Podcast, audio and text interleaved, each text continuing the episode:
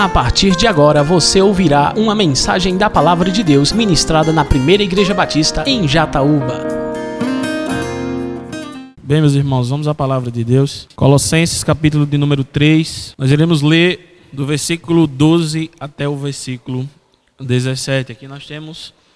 Capítulo 3, o apóstolo Paulo inicia trazendo algumas instruções sobre como o povo daquela igreja deveria viver, ou seja, um viver santo. Talvez esse seja o título que está aí é, na sua Bíblia. Um, o apóstolo Paulo ele escreve essas cartas justamente por esses motivos, para trazer conselhos a essas igrejas que haviam sido plantadas, haviam recebido a base, o evangelho inicialmente, porém ainda necessitavam ouvir muitas coisas. Assim como nós, irmãos. É, mesmo que nós conheçamos o básico do Evangelho do Senhor Jesus Cristo, nós necessitamos sempre de ouvir a palavra. Este é o nosso alimento espiritual, é a forma com a qual nós aprendemos de Deus, eh, aprendemos os seus conselhos, aprendemos a sua lei, aprendemos a sua doce graça que é derramada sobre a nossa vida. A fé vem pelo ouvir e ouvir da palavra de Deus. É bem verdade que o apóstolo Paulo ele já contava com uma situação na qual pessoas haviam ouvido o evangelho, mas de alguma maneira haviam entendido de outra forma. Ou seja, haviam distorcido o evangelho.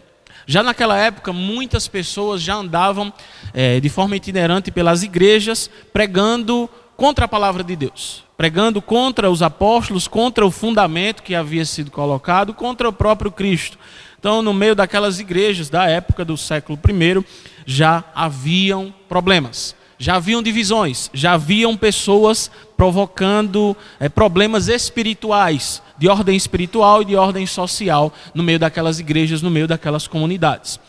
E certamente o apóstolo Paulo não imaginava que no futuro, talvez ele imaginasse, não sei, no futuro, eu digo hoje, alguns séculos depois, mais especificamente no ano de 2017, ainda existissem muitas, ou ainda existiriam muitas igrejas que não compreenderam o evangelho do Senhor Jesus Cristo. E este é um fato. Boa parte das igrejas protestantes não sabem nem o que significa a palavra protestante, o termo protestante. Se eu bem me lembro, quando eu era mais jovem, né? Pequena nunca fui. É, mas quando eu era mais jovem, a, os gideões missionários, né? não aqueles que fazem aquele congresso milionário lá em São Paulo, acho que é em São Paulo, ah, mas aqueles que andavam por todas as cidades entregando Novos Testamentos. Talvez alguém tenha aí aqueles Novo Testamento azulzinho pequeno, é, Provérbios, Salmos e o Novo Testamento. Acho que até lá no, no, nosso irmão Spinelli tem lá no consultório, ele compra um monte e coloca lá, para que as pessoas peguem e leiam, né? Essa, essa era a intenção daqueles homens que andavam. Naquela época era permitido que nas escolas se evangelizasse e eles levavam. Eu lembro de ter recebido um daquelas pessoas. Bem, a verdade é que, mesmo com tantas iniciativas para a propagação do evangelho, boa parte das pessoas não compreendem o que é o evangelho, o que é ser evangélico, o que é ser protestante. E 500 anos agora, depois da reforma, nós nos encontramos em uma situação na qual é necessário uma nova reforma na igreja do Senhor Jesus. Eu não sei o que se passava na cabeça de Martinho Lutero, que foi a base é, social para que tudo isso acontecesse. É claro, antes dele, muitas pessoas haviam manifestado o desejo do retorno às Escrituras, e nem sei o que se passava na cabeça é, de homens como Zwingli, Calvino e tantos outros, Knox mas certamente eu acredito que o desejo deles era que a igreja não voltasse aos rudimentos errados nas quais ela estava ou ela se encontrava naquela época, 500 anos atrás. O que acontece é que nós constatamos que a situação da igreja protestante nos dias de hoje, de maneira geral, em todas as denominações, se encontra triste, bem triste. O evangelho tem sido abandonado, boa parte das pessoas não conhecem nem sequer a tradição, muito menos o Evangelho do Senhor Jesus. E é necessário que o Evangelho continue sendo pregado, mesmo que já seja igreja. É necessário que você ouça o Evangelho, mesmo que você já seja igreja. Mesmo que você já se considere um protestante, ou um evangélico, ou um crente, como você quiser. É necessário ouvir. E ouvir as verdades do Evangelho sem que nós pulemos uma palavra sequer. Pois justamente o ato de ignorar versos antes, versos depois, capítulos antes, capítulos depois, é que a igreja se encontra nesta situação. Em que heresias têm tomado de conta do meio evangélico, de maneira que as pessoas têm crido no que Jesus Cristo não ensinou e têm negado o que Jesus Cristo ensinou. Isso é terrível. Mas, meus irmãos, é possível constatar através da própria Escritura que isso haveria de acontecer. Na verdade, nós estamos no começo de tudo isso. A tendência é que tudo piore. Mas, ao mesmo tempo, eu acredito que o nosso desejo é que nós não venhamos a cair nessa situação. É que nós não venhamos a abandonar a nossa vida de leitura e estudo da palavra, é que nós não venhamos a abandonar a nossa vida de oração com Deus é que nós não venhamos a abandonar a nossa piedade, ou seja, a prática deste evangelho, o resultado do estudo e da reflexão e também da, da oração, do nosso relacionamento com o Senhor. Que nós não venhamos a perder essas coisas. Então, se nós falamos dessas coisas, e se o apóstolo Paulo dava esses conselhos àquela igreja, é porque no meio daquela igreja que já havia recebido o fundamento, era necessário que as pessoas ouvissem mais uma vez mesmo as coisas mais rudimentares das Escrituras. Vamos ao texto, Colossenses capítulo de número 3, a partir do versículo 12. Portanto, como povo escolhido de Deus, santo e amado, revistam-se de profunda compaixão, bondade, humildade, mansidão e paciência. Suportem-se uns aos outros e perdoem as queixas que tiverem uns contra os outros. Perdoem como o Senhor lhes perdoou. Acima de tudo, porém, revistam-se do amor, que é o elo perfeito. Que a paz de Cristo seja o juiz em seu coração, visto que vocês foram chamados para viver em paz, como membros de um só corpo, e sejam agradecidos. Habite ricamente em vocês a palavra de Cristo. Ensinem e aconselhem-se uns aos outros, com toda a sabedoria e cantem salmos, hinos e cânticos espirituais com gratidão a Deus em seu coração. Tudo que fizerem, seja em palavra ou em ação, façam em nome do Senhor Jesus, dando por meio dele graças a Deus Pai. Vamos orar? Feche seus olhos, baixe sua cabeça em reverência ao Senhor. Deus supremo, poderoso e fiel. Nós nos achegamos ao Senhor em oração e Deus, nós pedimos, tenha misericórdia de nossas vidas, tenha misericórdia da tua igreja, Senhor, que somos nós. Somos nós e somos muitos outros espalhados pelo mundo, Pai. Tenha misericórdia da tua igreja. Senhor, envia pessoas para pregar o teu evangelho a todos os lugares. O teu evangelho, Senhor, em verdade não distorcendo nenhuma palavra, não negando nenhuma palavra, nem acrescentando nada àquilo que já foi posto. Fundamento, Jesus Cristo. Meu Deus, ajuda a tua igreja aqui em Jataúba para que ela possa manter-se firme no teu evangelho, Senhor. Manter-se firme em um relacionamento com o Senhor, não em um relacionamento com uma instituição, mas com o Senhor não em um relacionamento social, mas um relacionamento espiritual com o Senhor, que é o cabeça dessa igreja, dessa igreja que está espalhada por todos os lugares. Ensina-nos a tua palavra, Senhor, que o nosso coração queime principalmente por cumprir aquilo que está escrito e é ensinado pelo Senhor, em nome de Jesus Cristo, nosso único e suficiente Salvador. É que nós oramos e agradecemos por tudo. Amém. De forma muito simples, nós podemos observar já no versículo 12 que o apóstolo Paulo deixa bem claro que o povo de Deus é diferente dos outros povos. Se nós olharmos para o Velho Testamento, nós podemos constatar que o povo de Deus, o povo de Israel na época, era extremamente diferente dos outros. Desde coisas mais sérias a coisas mais simples, como por exemplo a dieta. O povo de Israel não comia isso, não comia aquilo. E o resultado disso é que o povo de Israel, ainda nos dias de hoje, é um dos povos, um dos povos mais saudáveis do mundo. Né? Uh, o povo de Israel tinha outras, outras estratégias de guerra. E o resultado disso é que em muitas das guerras que Israel travou, eles venceram com o poder e a ajuda do Senhor. É bem verdade que as que eles perderam foi justamente quando desobedeceram e abandonaram a lei do Senhor. E o Senhor permitiu que assim acontecesse, que a derrota viesse às suas vidas. Porém, mesmo com todos esses altos e baixos, com, com, essas derrotas, com essas derrocadas morais e espirituais, o povo de Israel sempre foi um povo diferente. Ainda nos dias de hoje, o povo de Israel é um povo diferente uh, e que ainda sofre preconceito. É bem fácil você encontrar, talvez, algum amigo seu que passou a estudar em alguma universidade federal, até particular mesmo, que passou a odiar Israel, mesmo que não conheça Israel. Eu conheço várias pessoas aqui de Jataúba que passaram a odiar Israel. Então, sempre que se fala em Israel, é, nos jornais, na internet, essas pessoas destilam um ódio por Israel como se Israel fosse o próprio diabo em pessoa.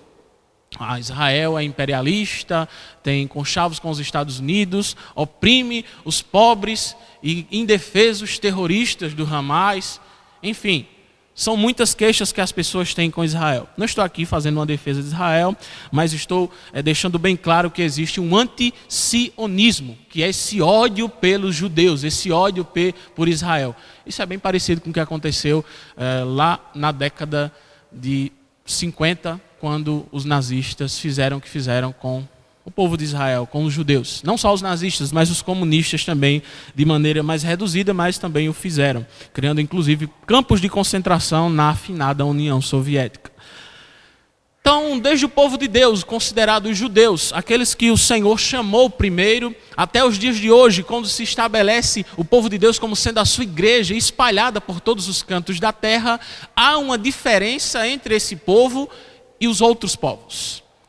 Hoje nós não estamos falando mais de nacionalidade, pois o povo de Deus, os cristãos, são pessoas de todas as raças, línguas e nações, e não só mais uma raça, como eram os judeus. Hoje existem inclusive judeus que se converteram ao cristianismo, pessoas que compreenderam o evangelho do Senhor Jesus, compreenderam que Jesus é o Messias esperado. Então, já que não estamos falando mais de barreiras geográficas, não estamos falando mais de língua, é, nem de cultura, nós estamos agora falando de meios sociais. Sim, estamos falando de outras culturas também, mas estamos falando principalmente de meios sociais. Nós nos encontramos em um meio social bem pacato, onde as pessoas têm uma rotina é, extremamente rígida, fazem a mesma coisa, vivem praticamente da mesma coisa, é, falam as mesmas coisas, assistem às mesmas coisas, vão pra, para as mesmas festas. É, é, frequentam ou são membros das mesmas religiões, é, com raras exceções, alguns ateus, por exemplo, é, que são essas raras exceções, mas nós temos um meio extremamente variado. E no meio de todas essas culturas, visões de mundo, cosmovisões, nós encontramos o povo de Deus espalhado eh, de forma homogênea entre todas as culturas. E este povo, ele tem uma tendência de adquirir para si a cultura local. Por exemplo, existe alguém aqui que não nasceu em Pernambuco? Levante sua mão, por favor, para saber. Pronto, nós temos várias pessoas aqui que não nasceram em Pernambuco. É, alguém que não nasceu no Nordeste? Certo, temos alguns que não nasceram no Nordeste. Então, nós estamos falando também para pessoas de uma cultura bem diferente da nossa. A cultura nordestina é diferente, por exemplo, da cultura do Sudeste. Porém, nós vemos uma semelhança entre essas culturas tão distintas. Um só Cristo, um só batismo, um só Espírito e uma só igreja. Obviamente, uma igreja invisível. Alguns aqui vieram de outras denominações. Mas uma coisa que nos une é o mesmo Cristo. O mesmo batismo, o mesmo Espírito, a mesma igreja invisível. Então este povo é diferente, é um povo diferente. O apóstolo Paulo deixa isso bem claro. Versículo 12, nós vamos discorrer o texto e ao longo do texto estarei explicando e logo em seguida aplicando. Não farei, por exemplo, como os cristãos reformados britânicos, os puritanos, que eles pregavam o texto durante uma hora e depois eles usavam mais uma hora para explicar o texto ou para aplicar o texto à vida daqueles que estavam ouvindo, para não perder nenhum tipo é, de pensamento, emoção, cultura daqueles que estavam ouvindo. Não farei isso, mas estarei é, explicando e aplicando o texto ao mesmo tempo às nossas vidas, certo? No versículo 12 ele começa dizendo: Portanto, Como povo escolhido de Deus, santo e amado, revistam-se de profunda compaixão, bondade, humildade, mansidão e paciência. Tudo o que o mundo não é. Tudo o que o mundo rejeita. É justamente essas coisas das quais o apóstolo Paulo está falando que nós devemos ser revestidos delas. Essas coisas que o mundo rejeita: compaixão, bondade, humildade, mansidão e paciência. Mas o que é que o mundo aceita? O que é que o mundo tem como certo? É justamente a falta de compaixão, a maldade, a falta de humildade, a falta de paciência e de mansidão. Essas são as coisas que o mundo aceita como normais. Por exemplo, o fato de uma pessoa ser extremamente egoísta para com o próximo. Nós temos alguns casos bem tristes que aconteceram nos últimos meses é, na cidade de São Paulo, mas que já vem acontecendo ao longo de décadas. É, de pessoas que acabam é, espancando moradores de rua, espancando usuários de crack. A Convenção Batista, por exemplo, tem um ótimo trabalho lá, chamada Cristolândia, que está instalada no meio da Cracolândia e tem resgatado ao longo de muitos anos inúmeras pessoas, desde jovens, adultos e idosos que estavam lançados no mundo do crack. Nós já tivemos, acho que, duas reportagens é, no Fantástico sobre vidas transformadas através da Cristolândia. Obviamente, através do Evangelho do Senhor Jesus Cristo, em primeiro lugar. Mas algumas pessoas cometem crimes terríveis contra essas pessoas. Na administração anterior do governo da cidade de São Paulo, é, o petista Fernando Haddad, ele instituiu uma prática de retirar dos moradores de rua os seus cobertores. Eles tinham cobertores, para quem já esteve em São Paulo, sabe que é um lugar, sabe que é um lugar extremamente frio. E aquele é, senhor, quando estava no poder, instituiu uma lei que dizia que todos os lençóis deveriam ser recolhidos. Pense nesse absurdo. Nós estamos passando um frio aqui no, no qual nós não estamos acostumados, certo? Essa semana eu dormi, teve um dia que eu dormi com duas meias e três cobertores. E ainda passei um frio danado. Eu sou muito calorento. Então, imagine nós que não temos esse costume, mas olhe para essas pessoas que vivem em frio, às vezes de, de, eh, negativo, abaixo de zero, porque a cidade de São Paulo é extremamente fria quando quer, e quando quer também é extremamente quente. Mas por que isso? Por que fazer algo? Não, mas as ruas devem estar limpas. É uma cidade comercial, é uma das maiores cidades do mundo e é a maior cidade ou a de mais importância comercial do nosso país. É a cidade que mais, por exemplo, paga impostos. É, boa parte dos impostos que são pagos lá servem para alimentar as demais coisas que acontecem no Brasil, que o governo faz ou que deveria fazer. Né? Mas essas coisas acabam se tornando comuns, mesmo que sejam más, seja, seja falta de compaixão, porque isso é tudo que o mundo rejeita. É a compaixão, é a bondade. Então, por que ter compaixão, por que ter bondade, se é mais importante ter estética? Se é mais importante mostrar para os turistas, se é mais importante mostrar, é, como diz aquele ditado, né? se é mais importante fazer algo para inglês ver. Soltar pombas pela paz, ah, colocar cruz brancas na, na praia, fazer passeatas de branco soltar bexigas. É mais importante mostrar para o mundo que a cidade é de paz, a cidade é sem moradores de rua. Chega a ser tão ridículo que nós passamos a considerar, por exemplo, a proposta do deputado Tiririca, que era tirar as crianças da rua. E qual era a proposta dele? Tirar as crianças da rua e colocar na calçada. Chega a ser tão ridículo esse ato de tirar os cobertores dos mendigos, quanto essa proposta do deputado Tiririca, provavelmente vai se reeleger mais uma vez, né? Talvez até se torne presidente do jeito que a gente vai, não é muito difícil não. Mas o que, é que acontece, meus irmãos? Se essas coisas são as coisas que o mundo rejeita, o nosso grandioso desafio é andar na contramão do mundo. Por diversas vezes, essa é a mensagem pregada em nossas igrejas ande na contramão do mundo. E o apóstolo Paulo está falando que é, os cristãos da igreja de Colosso devem se revestir de profunda compaixão, bondade, humildade, mansidão e paciência, porque todas essas coisas são as coisas que o mundo, na época, já rejeitava. Agora, pense com você mesmo. Não é assim nos dias de hoje ainda? Todas essas coisas são as coisas que o mundo rejeita. Mas é tudo que o Evangelho pede de nós. Primeiro, uma grandiosa devoção e profundo amor pelo Pai que nos criou e nos mantém. E em segundo lugar, o amor pelo próximo, como nós amamos a nós mesmos. Você conhece alguém que não se ama? E não me venha falar daquelas pessoas que se mutilam, que dizem que a dor passa quando se mutila, ou mesmo para aquelas pessoas que tiram a própria vida. Mas eu falo de uma pessoa emocionalmente equilibrada. Você conhece alguém que não se ama? Se você se ama, se você é alguém que se ama, pense nesse mandamento do Senhor: ame ao próximo como a si mesmo.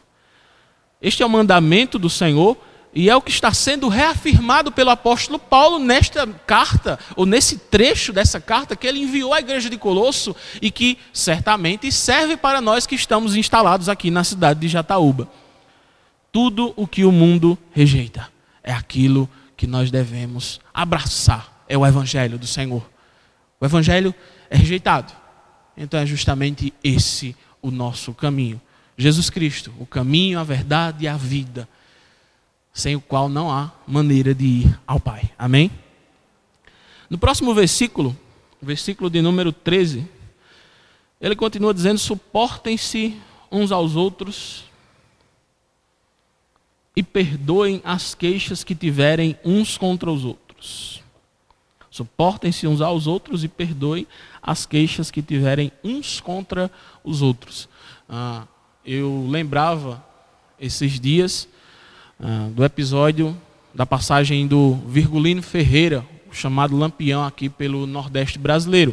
Foi um indivíduo aclamado por muitos, não entendo isso, e um indivíduo odiado por muitos. Na época foram criadas inclusive milícias para persegui-lo, ele e o seu bando, para que ele fosse extirpado eh, das terras do Nordeste, pois ele estava causando inúmeros prejuízos e assassinatos, chacinas em muitas ocasiões. E a lei que imperava naquele, naquele tempo era justamente essa. Fez comigo, vou fazer com você. Olho por olho, dente por dente. Você vai pagar pelo que você fez. Você me roubou? Eu não só vou lhe roubar, mas eu vou lhe matar também, para você nunca mais roubar. Né? Não é isso que faz. Nós tivemos é, recentemente um episódio de um rapaz que estava roubando. O dono da casa chegou, pegou ele em flagra. Foi o que ele fez? tatuou na testa dele: Sou, não lembro, sou um ladrão e vacilão. Sou um vacilão. Parece que nós voltamos aos tempos de Lampião, né? Tatuar na testa de um ladrão que ele é ladrão. Sim, ele é um ladrão. Algumas pessoas, é, é, é curioso que algumas pessoas usaram o exemplo de Caim.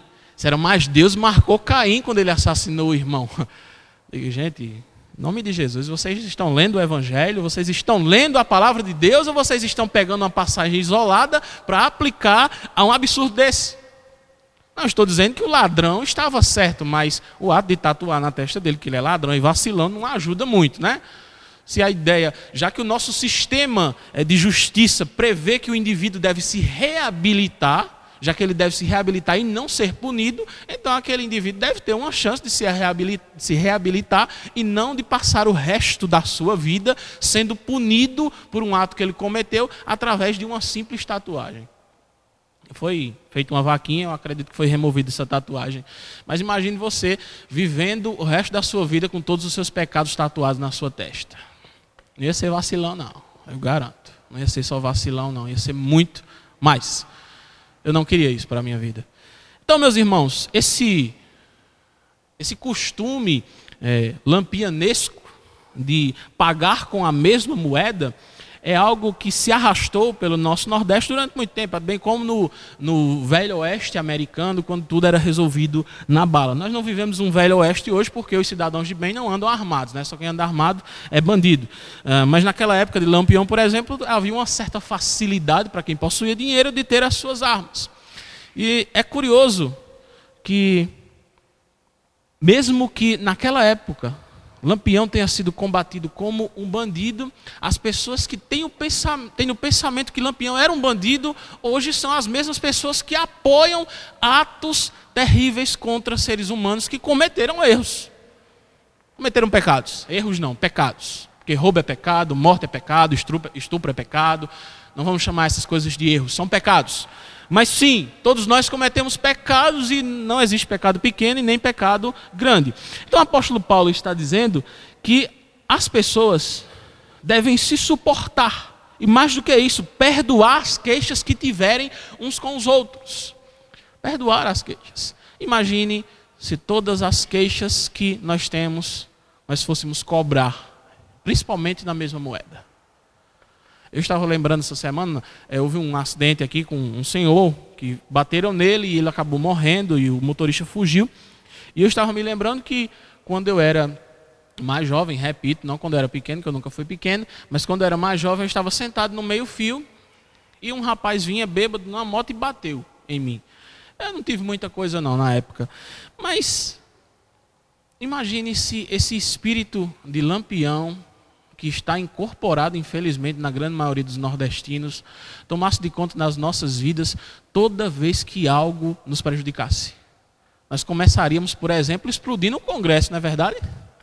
Nós começaríamos por, pelos políticos, que hoje é a classe que mais maltrata as pessoas, em nível local, estadual, federal. E alguns né, que gostam de se meter nos assuntos dos Estados Unidos também é, gostam de falar que Trump está destruindo o mundo. Enfim, mas é a classe que mais está prejudicando atualmente o povo. Então nós começaríamos por aí, não é verdade? E não por ladrões que estavam roubando, é, não sei, alguns reais ou alguns utensílios de nossa casa, pois eles são o menor dos problemas. Mas nós temos um conselho que deve ser seguido. Apóstolo Paulo não escreveu isso para a igreja de Colosso à toa. Não, eu estou sem ter o que fazer, vou só reafirmar o, o que Jesus disse aqui. Eu estou sem ter o que fazer, vou escrever uma cartinha, se eles receberem bem. Não. O destino desta carta era inevitável. Essa carta deveria chegar às mãos dessa igreja, e mais do que isso, deveria percorrer muitos séculos para que chegasse até a igreja de hoje, para que esses mesmos conselhos fossem ouvidos, assimilados e seguidos. Pois aqui contém a glória de Deus em nossa vida. Obedecer o Pai, obedecer o Senhor e obedecer os seus mandamentos.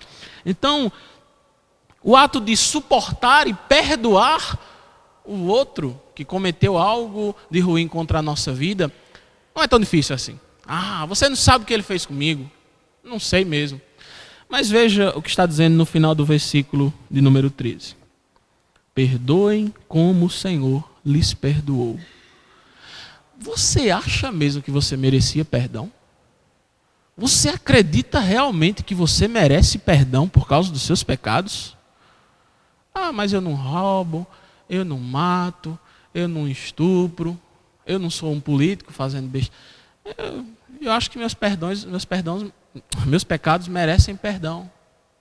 Como eu ouvi de um jovem há alguns anos, ele passou mais ou menos uma hora ali na frente da prefeitura, tentando me provar que ele merecia ser salvo.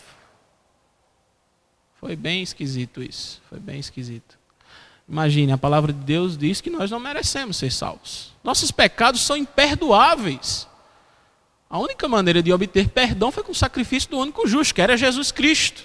Então nós não pagamos pelos nossos pecados, Jesus pagou. Então, se Jesus Cristo nos perdoou, qual o grandioso motivo que nós temos para não perdoar, mesmo aqueles que cometeram coisas terríveis contra a nossa vida. Mas ele assassinou meu pai.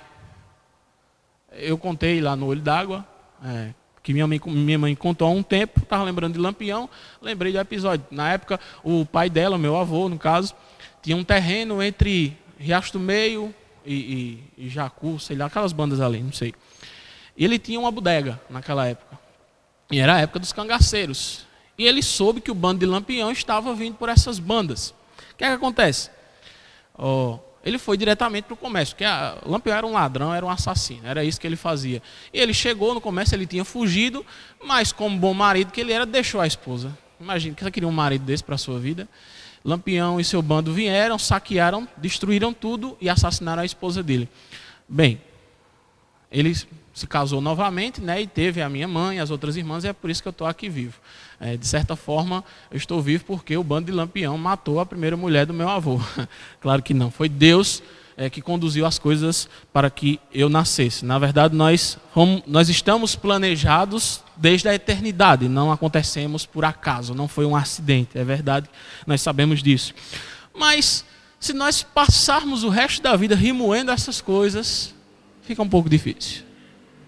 Fica um pouco difícil viver em sociedade e certamente fica um pouco difícil de nos parecermos com Cristo, pois Cristo nos perdoou, apesar de nós sermos quem nós somos e apesar de nós termos feito o que nós fizemos. E mais do que isso, e apesar de nós continuarmos fazendo certas coisas, o Senhor nos perdoou. Então, assunto cerrado, não há motivo para não perdoar, mesmo aqueles que fizeram as coisas mais cruéis conosco. Porque quando aquele fulano assaltou você, ele cometeu um pecado primeiramente contra Deus e não contra você. Você ficou no segundo plano. Pense sobre isso. Agora, mais do que isso, nós temos a, a, a Escritura nos ensinando essas coisas. E o curioso é que a nossa tendência, como seres humanos que vivem no século XXI, nessa pós-modernidade, ou como alguns chamam de hipermodernidade, é procurar soluções lá fora. Ah, mas eu não consigo perdoar. Procura um psicólogo. Ainda não consigo, nem durmo por causa do que ele fez comigo. Procura um psiquiatra para ele passar uma medicação.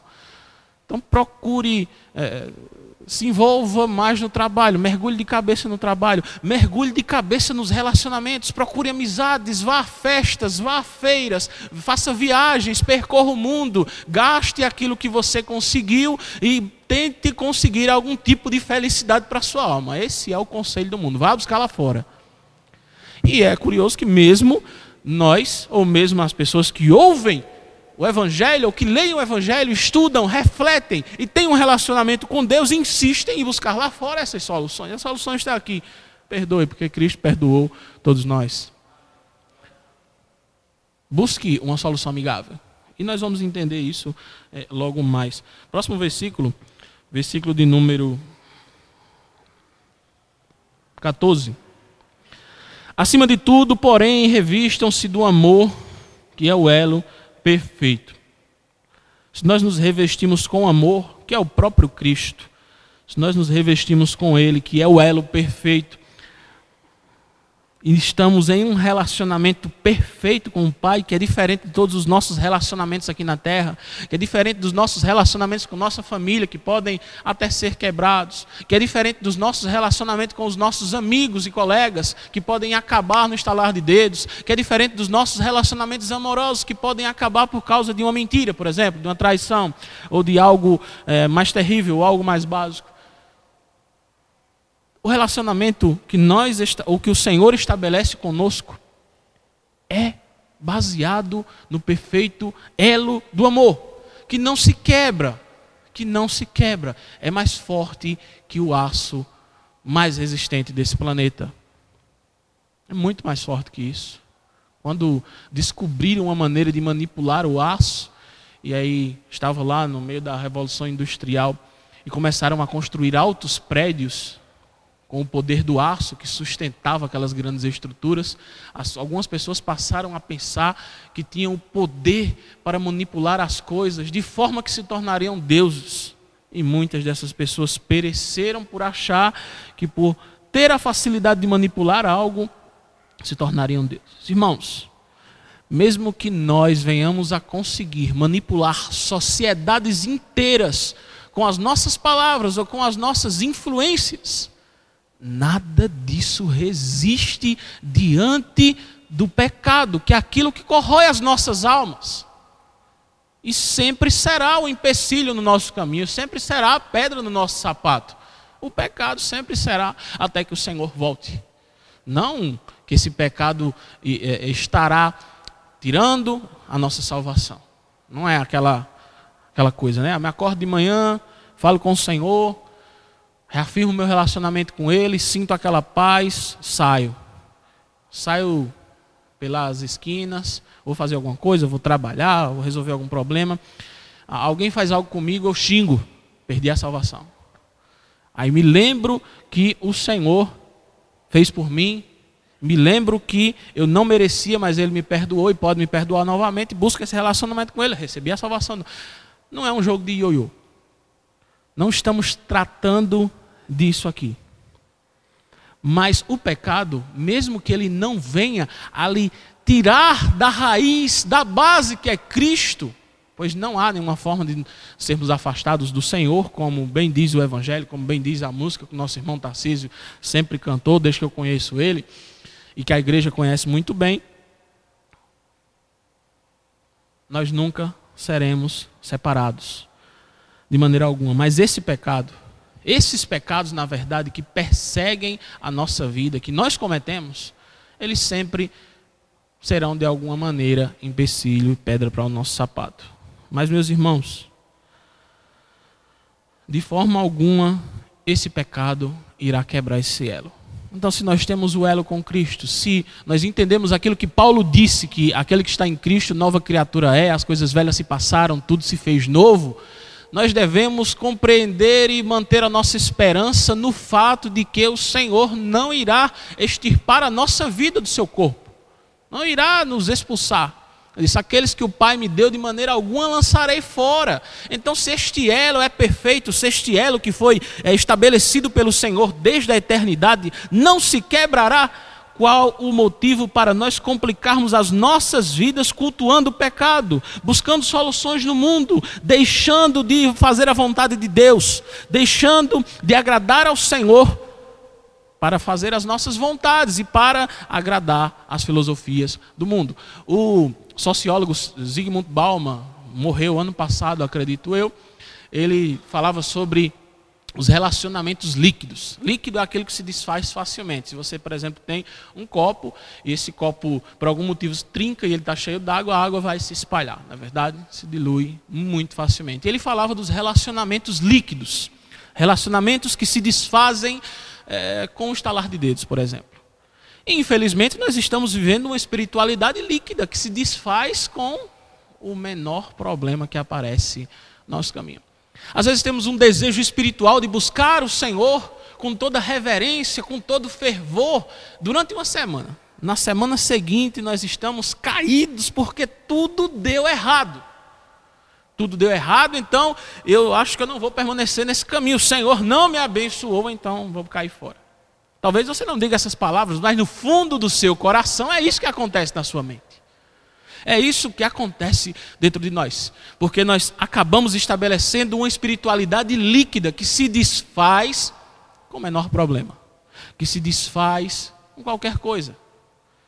Mas uma espiritualidade que é baseada nesse elo perfeito do amor de Cristo, é, é completamente selado ali na cruz, nossos relacionamentos, ou nosso relacionamento com o Senhor principalmente, e em seguida os nossos relacionamentos aqui, não se desfarão, não se tornarão em líquido que se desfaz e de repente some ninguém mais vê, que evapora e volta para lugares que nós não podemos alcançar. Mas só quando nós estamos arraigados em Cristo, só quando nós estamos arraigados neste perfeito elo que é o amor do Senhor. Acima de tudo. Se o apóstolo Paulo usou isso aqui, acima de tudo, quer dizer que isso vem antes de todas as coisas. Isso vem antes da sua família. Isso vem antes do seu trabalho. Isso vem antes das suas relações. Por quê? Se isso não vier antes, a sua família será feita de relacionamentos líquidos. O seu trabalho será feito de relações sociais líquidas e as suas relações sociais com outros indivíduos, os de dentro da, da, comunidade cristã, os de fora, serão líquidos. E com o estalar de dedos, elas se desfarão e sumirão. É isso que nós podemos observar em nossa sociedade contemporânea. Não é verdade? Estou mentindo? Não, não estou, né? Então, meus irmãos, acima de tudo, usar outro verso, acima de tudo, busque o reino de Deus e a sua justiça antes de todas as coisas ou busque o reino de Deus e a sua justiça, e as outras coisas, ou as demais coisas, lhe serão acrescentadas. Esse é o Evangelho do Senhor Jesus, que é perfeito, se encaixa perfeitamente nas nossas vidas quando nós entendemos que Jesus é a base e o, ou Jesus é a porta, né, como muitos dizem, o resto é parede. No No próximo versículo 15, nós entramos no assunto interessante. Que a paz de Cristo seja juiz em seu coração, visto que vocês foram chamados para viver em paz, como membros de um só corpo. Que a paz de Cristo, a paz de Cristo seja o juiz em seu coração, o juiz em seu coração, visto que vocês foram chamados para viver em paz, como membros de um só corpo. No meio do povo de Deus, reina a paz, meus irmãos. Ah, tá mentindo, tem isso não. O evangelho só vive brigando, vive acusando uns aos outros. Ele ali está errado. Esse ali rouba. Esse ali é frio demais. Esse ali é quente demais. Esse ali abandonou o evangelho. Esse ali está inventando coisa. Esse ali está adulterando. É um povo que só vive se acusando, não é verdade? Povo que vive levantando acusações, às vezes até calúnias, né? Povo, um, povo no qual há muitos escândalos, escândalos terríveis, escândalos financeiros, escândalos sexuais, escândalos de todas, uh, todos os tipos. Infelizmente é o que acontece no nosso meio, digamos assim, entre aspas, colocando aspas bem grandes aí, certo? Então, é meio complicado, né? Dizer, no meio do povo de Deus reina a paz. A paz da qual nós estamos falando é Cristo. É Jesus Cristo, aquele que nasceu em Belém. Jesus Cristo de Nazaré. Jesus, o Cristo. O Cristo, o enviado de Deus, o Messias esperado. Jesus é a paz. Como está escrito, ele é o príncipe da paz o Emanuel, Deus conosco. Se ele é o príncipe da paz, se ele é o Emanuel, Deus conosco,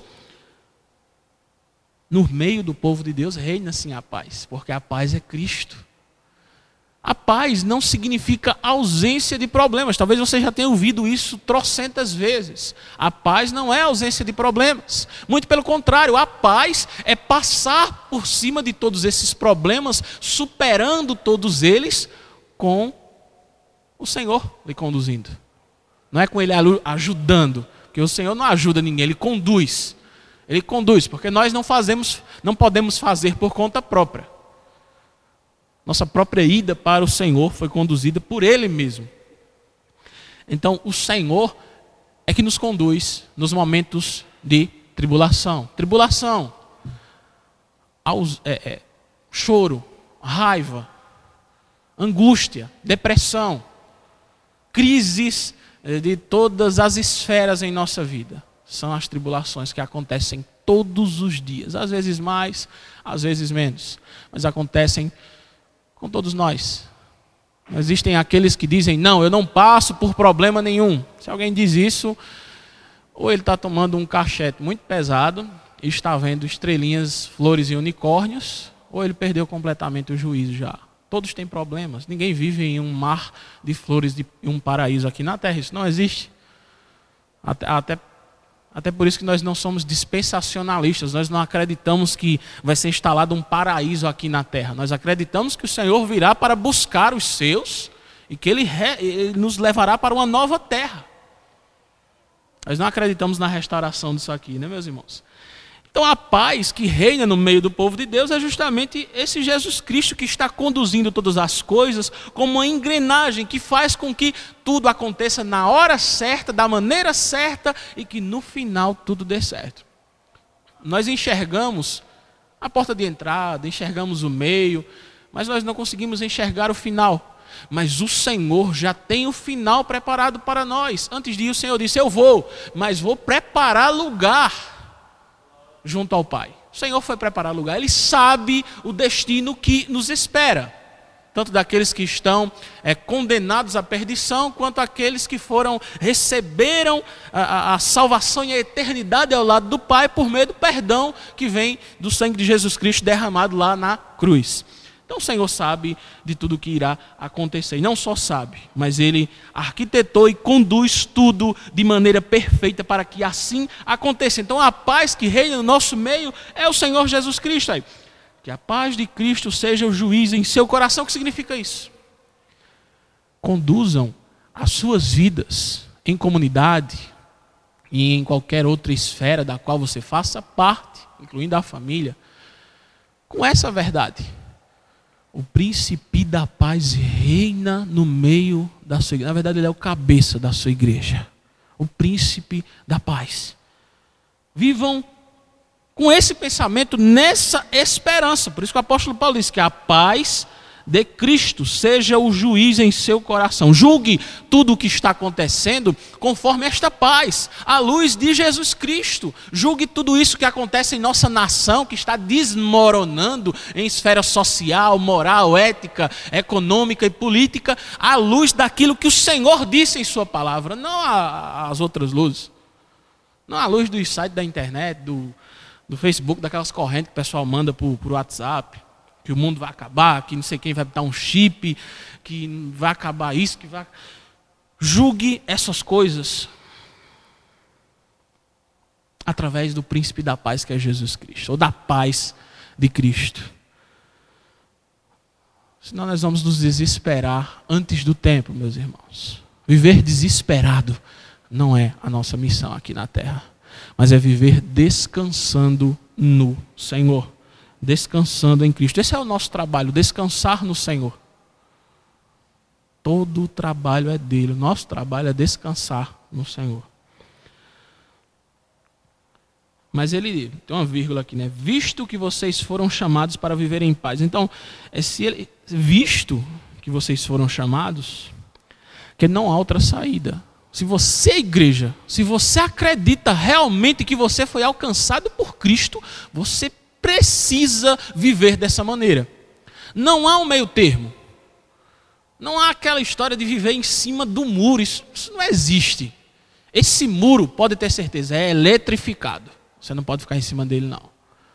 Ou caia para um lado de uma vez, ou caia para o outro.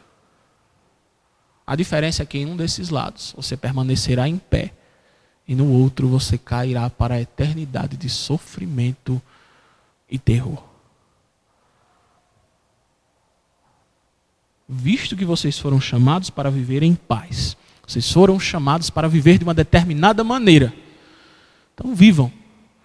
Obviamente, a sua forma de vida, a sua conduta não será é, creditada na sua conta, como aquele pastor deputado Feliciano disse, né, que tem uma conta lá junto ao Senhor e que ela está bastante reforçada.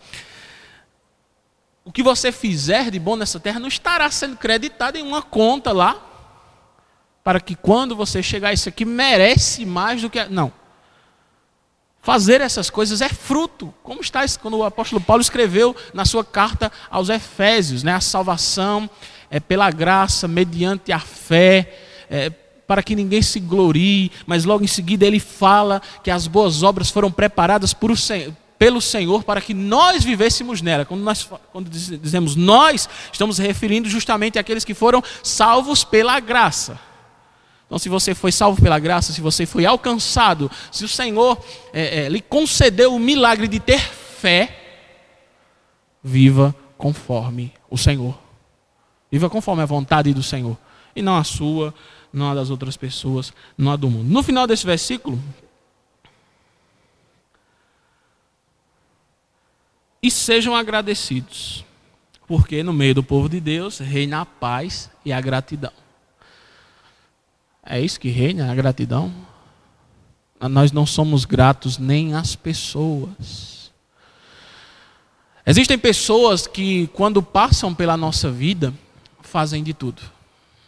Pessoas que se dedicam é, para fazer com que os nossos dias sejam melhores. Talvez seja uma esposa para o marido, um marido para a esposa, um irmão para o outro, um pai e uma mãe para um filho, ou um filho para um pai viver para que o outro esteja bem.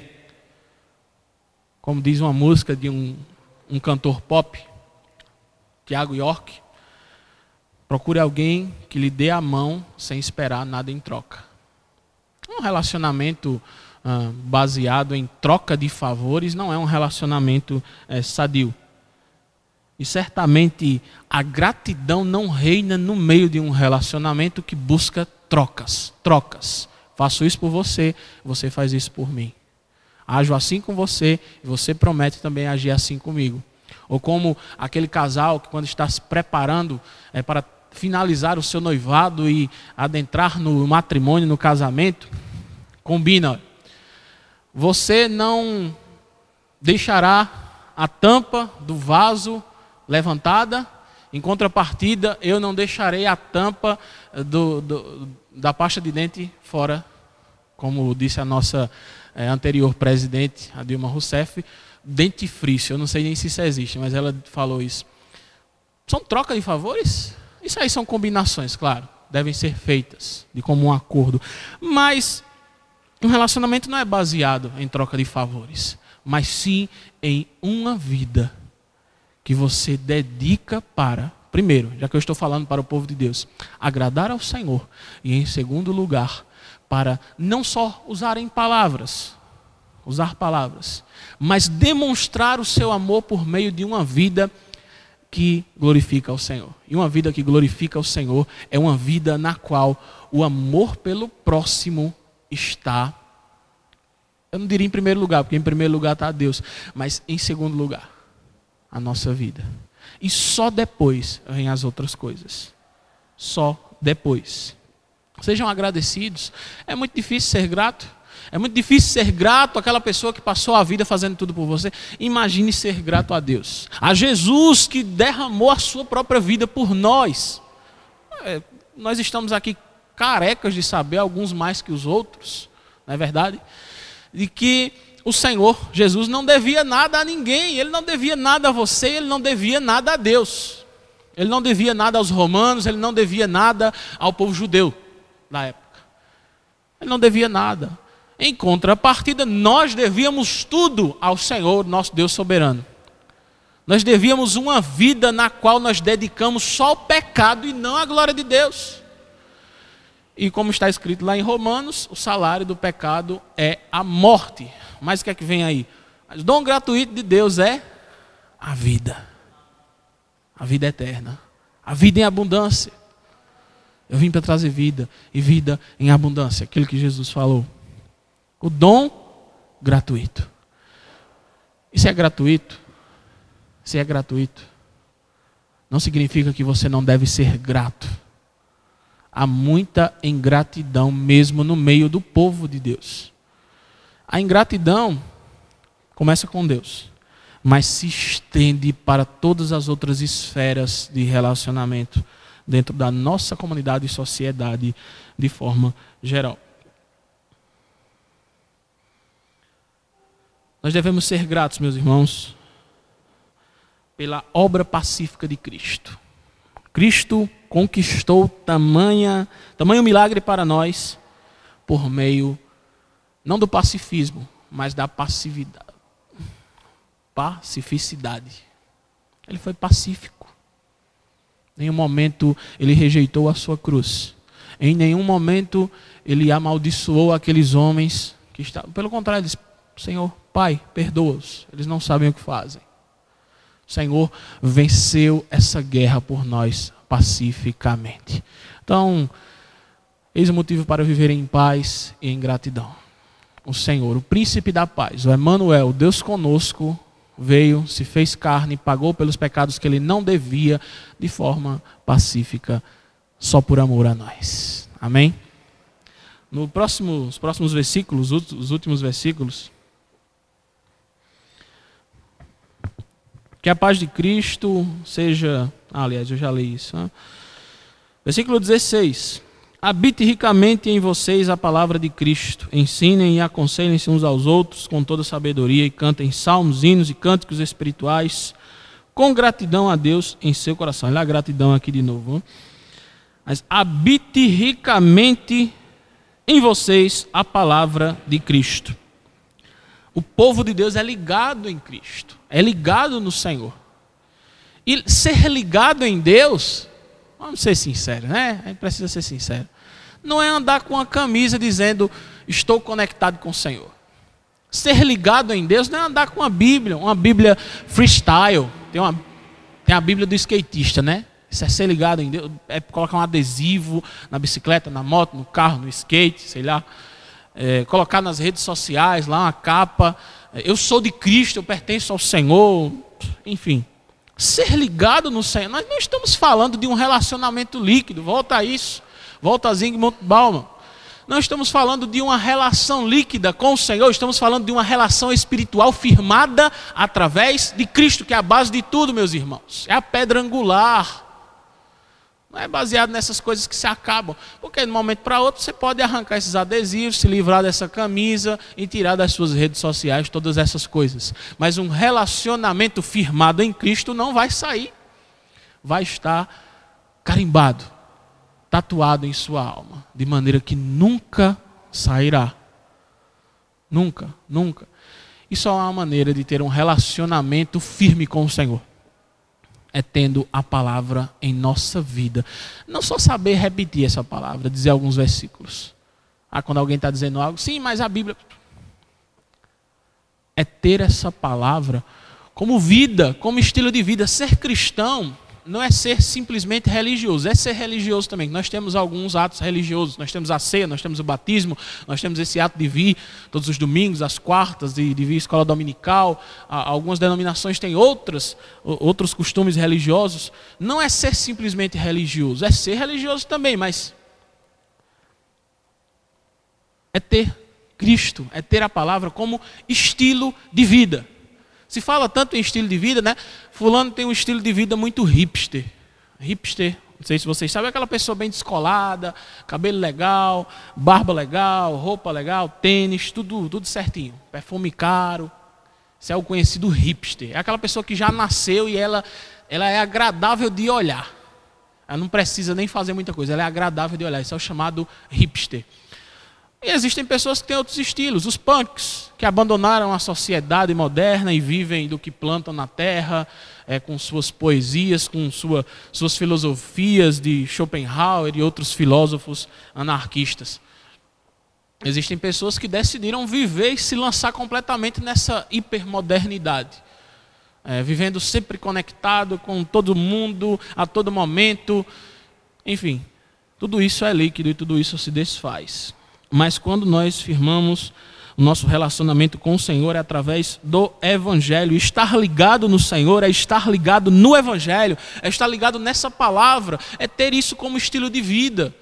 Estilo de vida, repito, não é pronunciar palavras, esses jargões evangélicos, é, não é ter a palavra na ponta da língua só, tenha, tenha a palavra na ponta da língua. Ah, mas não é só isso, não é usar camisas legais com dizeres cristãos, evangélicos. Não é, não é só isso. Não é escutar música só.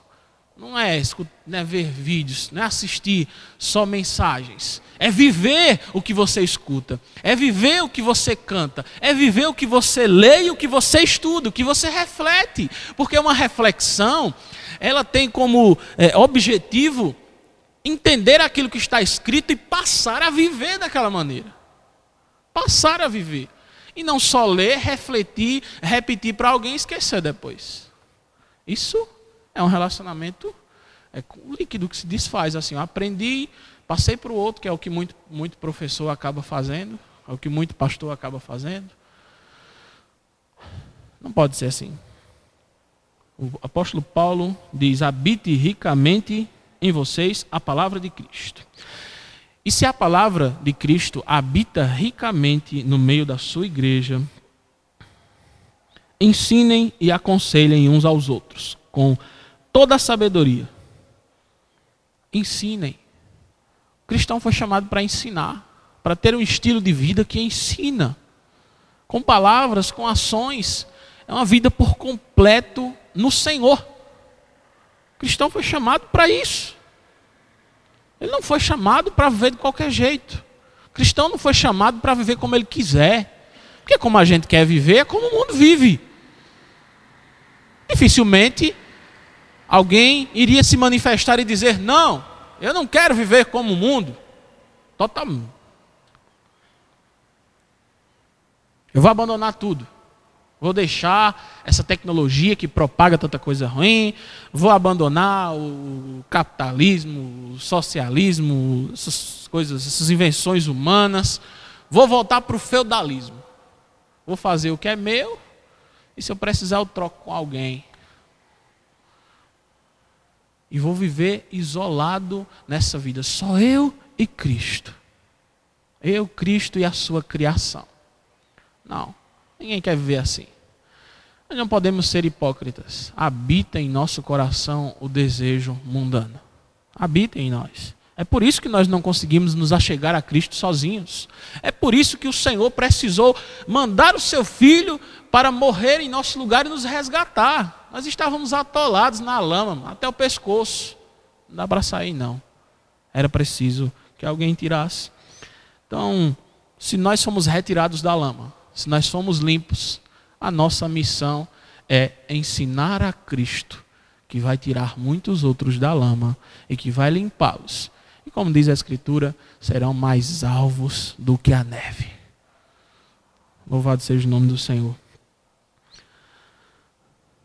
Ele completa, né? E cantem salmos, hinos e cânticos espirituais com gratidão a Deus em seu coração. É curioso isso porque é, hoje em dia as pessoas cantam muitas músicas que agradam o próprio ego, que dizem que a pessoa é isso, que a pessoa é aquilo, que vai conquistar isso, que vai. E as pessoas chamam isso de música de fortaleza. Eu, eu quero escutar uma música que me fortaleça. Eu vou lhe dizer qual é a música que lhe fortalece. A música que canta o Evangelho, porque a força está no Evangelho. E não em palavras que amaciam o seu ego, porque o seu ego pode acabar. Você pode se acabar rapidamente. Mas o que é eterno é o que está contido nesta palavra. Então cantemos o Evangelho, cantemos em gratidão ao Senhor pelo que Ele fez e pelo que Ele ainda está fazendo em nossa vida. Porque o reino já veio, está sendo implantado. E se e nós veremos a glória do Senhor ser manifesta no final de todas as coisas. Amém? Ele completa no último versículo: Tudo o que fizerem, seja em palavra ou em ação, façam em nome do Senhor Jesus, dando por meio dele graças a Deus Pai. A palavra, meus irmãos, é a fonte do nosso viver, ou deveria ser, né?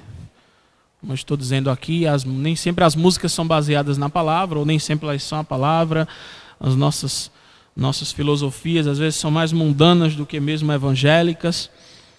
E, meus irmãos, ela deve ser a fonte, a palavra deve ser a fonte. Quando a palavra é a fonte, tudo o que nós fazemos é para a glória de Deus. Nós temos isso escrito ali naquele vidro: Vivo para a glória de Deus.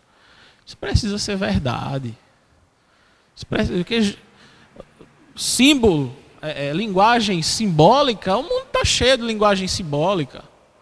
Por exemplo, um político, quando quer se eleger, ele fala, né? Trabalhando para fazer o melhor para você. Estamos unidos é, pelo povo, unidos por alguma coisa que. São palavras que amaciam o nosso ego. Ah, esse cara vai fazer alguma coisa por mim, né?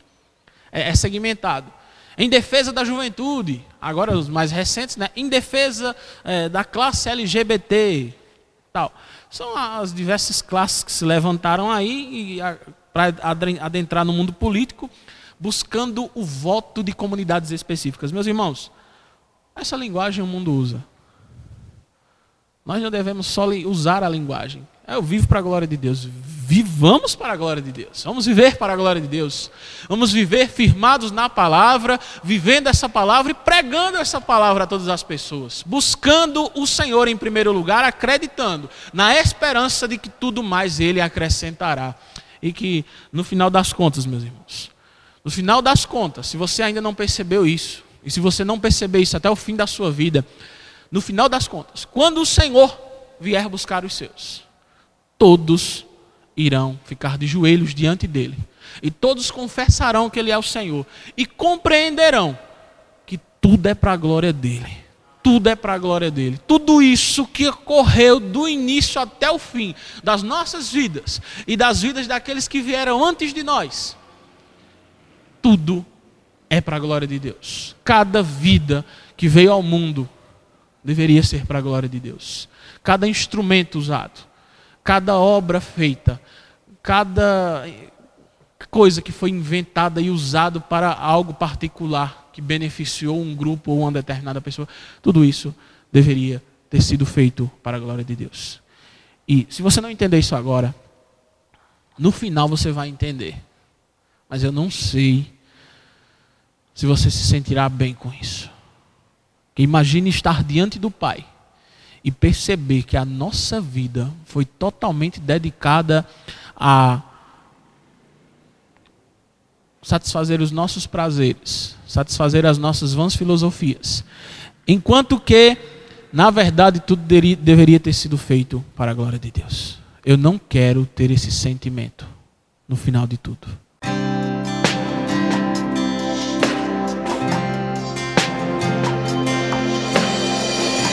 Você acabou de ouvir uma mensagem da Palavra de Deus ministrada na Primeira Igreja Batista em Jataúba. Para mais informações e para ouvir outras mensagens online, acesse facebook.com/barra Igreja Batista Jataúba. Curta e compartilhe.